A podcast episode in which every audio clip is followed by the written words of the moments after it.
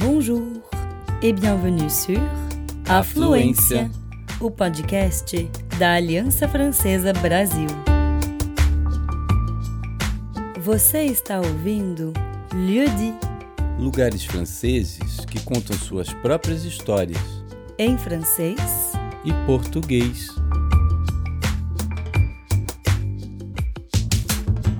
Nesse dia 29 de maio de 2021, uma multidão cantando solenemente se reúne diante do meu muro em seu ponto mais a leste. Eles e elas de todas as idades, 20, 30, 40, 60 anos e ainda mais. Mas todos me parecem jovens. Sem dúvida, porque os cantos que entoam me lembram momentos longínquos, momentos que nenhum deles conheceu, mas que todos vieram comemorar com emoção. A pequena multidão fica diante do que chamamos de Muro dos Federados.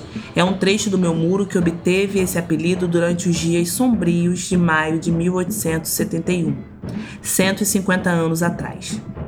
Era o fim da Comuna de Paris, um movimento revolucionário que só durou 72 dias, mas marcou a história da França, a ponto de ainda ser comemorado hoje. A Comuna foi uma revolta popular no qual homens e mulheres parisienses, operários e pequenos comerciantes, principalmente, tomaram o poder e criaram um verdadeiro laboratório democrático. Foi um raro momento de efervescência. Os comunardos elegeram seus próprios representantes, se apropriaram dos meios de produção, instauraram a escola gratuita e obrigatória e ainda a separação da igreja e do Estado, medidas incrivelmente avançadas para a época deles. Mas a comuna e aqueles que pegaram nas armas para defendê-la, os chamados federados, foram reprimidos com sangue em maio de 1871, uma série de dias terríveis, a Semana Sangrenta. Veio encerrar essa curta revolta. As tropas francesas massacraram os comunardos e muitos foram fuzilados aqui, sob meus olhos. Sou o cemitério Père Lachaise tenho o hábito de receber os mortos há mais de 200 anos, mas nunca dessa forma.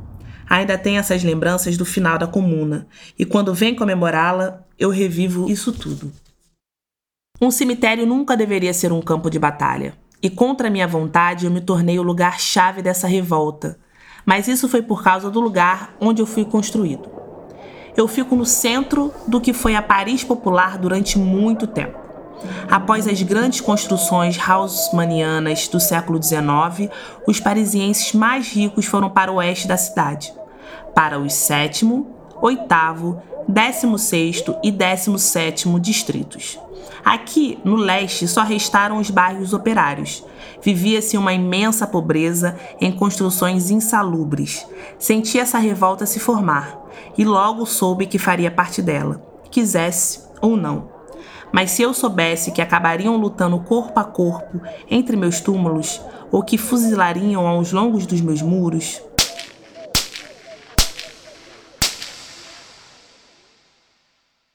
Eu me lembro como se fosse ontem. Minha tranquilidade foi perturbada pela guerra relâmpago. Centenas de almas do meu bairro foram enterradas embaixo das minhas fundações. O muro de hoje não é o mesmo do passado, mas ele tem uma placa aos mortos da comuna 21 a 28 de maio de 1871.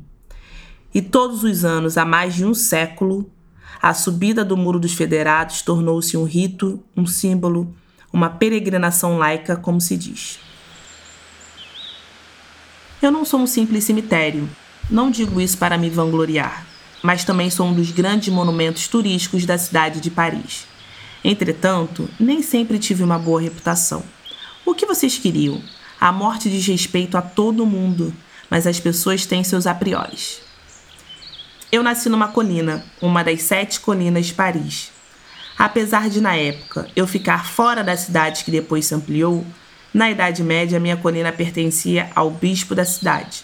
Então era o campo do bispo depois ela se tornou um monte das vinhas, simplesmente porque cultivava-se uva. Vocês devem estar se perguntando de onde vem meu nome. Pois bem, no século XVII o terreno foi adquirido pelos jesuítas, que criaram um local de convalescência. Era um famoso lugar de veraneio, sobretudo do rei da França, Luís XIV.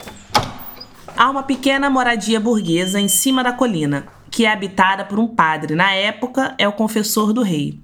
É o padre François Dex de la Chaise. É isso. Meu nome vem de um homem que eu nunca conheci.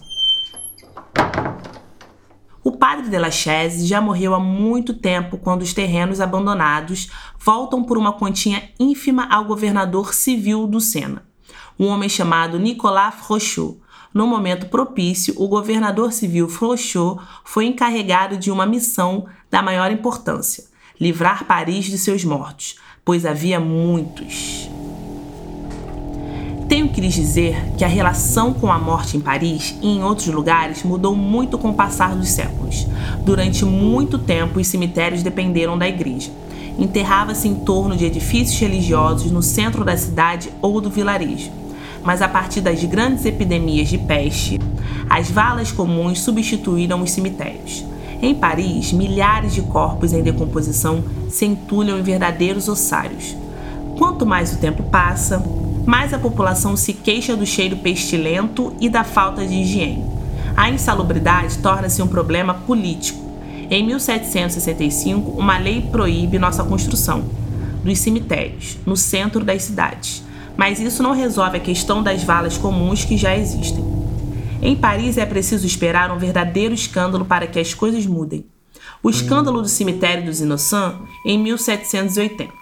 No cemitério dos Innocents, situado no centro de Paris, no local que viraria o bairro de Halle, existe há oito séculos e acumulou nada menos que 2 milhões de cadáveres. Só que em 1780, com o aumento das valas comuns, um dos muros do cemitério desmorona.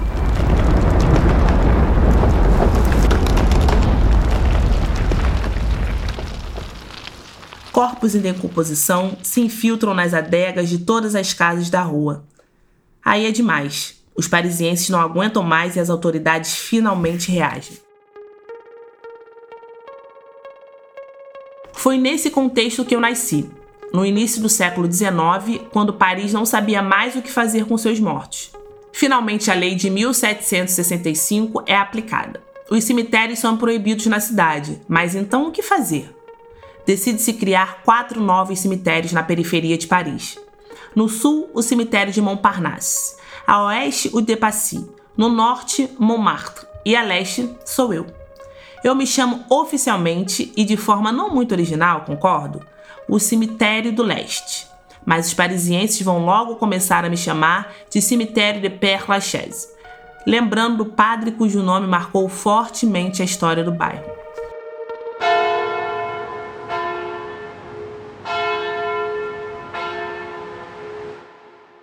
Eu abro minhas portas em 1804. Faço parte dos primeiros cemitérios laicos. Não dependo da igreja e, como quis Napoleão, que tinha feito um decreto, cada cidadão tem o direito de ser enterrado, seja qual for sua raça ou sua religião. Eu me lembro da primeira pessoa enterrada em meu solo, uma menina do bairro chamada Adelaide, que só tinha 5 anos.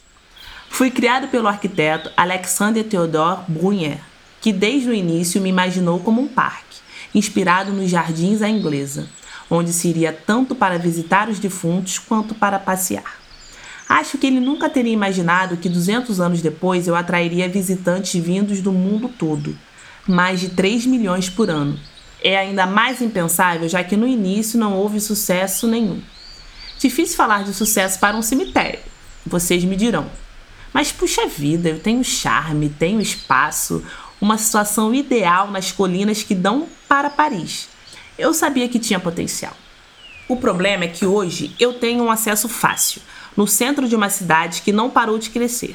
Na época eu ficava fora da capital e ainda por cima situado no alto e em bairros pobres que tinham má fama.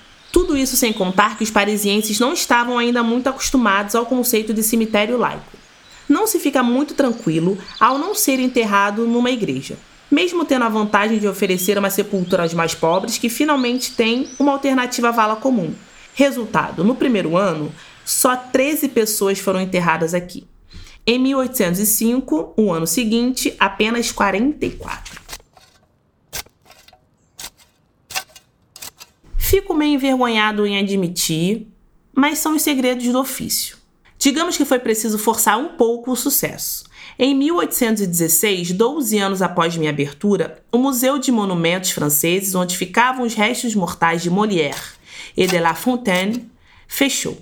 O governador civil de Paris viu uma boa maneira de dar brilho à minha imagem. Ele não se enganou. Os dois grandes homens foram transferidos para cá. Foram minhas primeiras personalidades. E vocês conhecem o resto. Todo mundo, e reitero, todo mundo vai querer ser enterrado no Père Lachaise. Artistas, grandes burgueses, políticos, minha reputação está feita, sou o lugar de repouso dos grandes. 15 anos depois, meus túmulos chegaram a 33 mil. Hoje são 70 mil concessões. Com o passar dos anos, vou sofrer cinco grandes ampliações para chegar aos atuais 44 hectares. Autores, atores, artistas, cantoras, pintores, mulheres e homens políticos, todo mundo está aqui. As pessoas vêm me visitar, vêm visitá-los de todo canto. Vocês deviam ver como os curiosos que Jim Morrison atrai. Por exemplo, um guarda teve que ser colocado na frente do túmulo dele. E por um motivo curioso. Os visitantes decidiram começar a colar os chicletes deles para homenageá-lo. E nem falo das centenas de marcas de batom deixadas no túmulo de Oscar Wilde, que hoje em dia é protegido por um vidro. As pessoas também vêm ver Balzac, Colette, Apollinaire, Signoret, Montaigne, Chopin, Piaf, enfim, tem muita gente famosa aqui. Mas as pessoas também vêm ver os túmulos, pois além de ter me tornado a cidade dos mortos, como sou chamado pelos historiadores, hoje em dia sou um verdadeiro museu de escultura e de arquitetura. Tem de tudo aqui: sepulturas de inspiração egípcia, gótica, haussmanniana, estátuas de bronze, de mármore. Algumas pessoas chegaram até a construir pequenos palácios. É engraçado de ver, sabe? Tem gente que tem mania de grandeza. Por exemplo, um tal de Jean-Louis Sachet, um farmacêutico fascinado pelo Egito Antigo e pela imortalidade, que decidiu que seria embalsamado como um faraó e enterrado numa pirâmide de mármore. Pois bem, ele a mandou construir. A pirâmide está aqui. Ela o aguarda desde 1997. Ela tem até um interfone no qual está marcado o nome Ramsés. E há a baronesa de Stroganoff, uma rica aristocrata russa falecida em 1818. Segundo a lenda, em seu testamento, ela declarou que sua imensa fortuna seria deixada para quem aceitasse passar um ano inteiro ao lado dela em sua sepultura. 365 dias e noites. A baronesa tinha medo da morte, mas acho que o desejo dela não foi realizado. Com o tempo que passa, alguns túmulos começam a ficar velhos. Os nomes gravados se apagam, a natureza retoma seu direito, as raízes das árvores erguem as pedras. Há alguns anos, a Prefeitura de Paris deixa crescer o mato, para o bem do meu ecossistema. Isso me dá um aspecto mais poético, misterioso e meio estrambólico. Nos últimos anos, muitos insetos e pequenos animais voltaram. Assim tenho companhia. A vida selvagem aqui é fascinante. Pois é, não se enganem. Entre meus muros há tantos mortos quanto vivos. Porcos espinhos, fuinhas e, sobretudo, dezenas de gatos. Eles convivem com os pássaros, gralhas pretas, piscos e até periquitos aninhados nos buracos das minhas árvores. Sou um verdadeiro pulmão de natureza no leste parisiense. À noite, quando minhas cinco entradas são trancadas, finalmente posso aproveitar a tranquilidade, longe dos visitantes que durante o dia passeiam sem parar sobre meus paralelepípedos. Alguns dos meus pequenos moradores ficam acordados, como os morcegos e as corujas que escolheram morar aqui. Outros aproveitaram as horas sombrias para descansar e há os que dormem um sono eterno, aqui entre meus muros, e que eu protejo dia e noite há 200 anos do tumulto de Paris.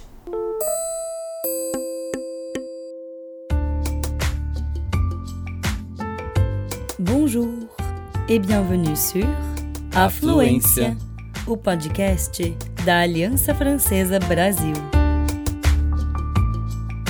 Você está ouvindo lieu Lugares franceses que contam suas próprias histórias. Em francês e português.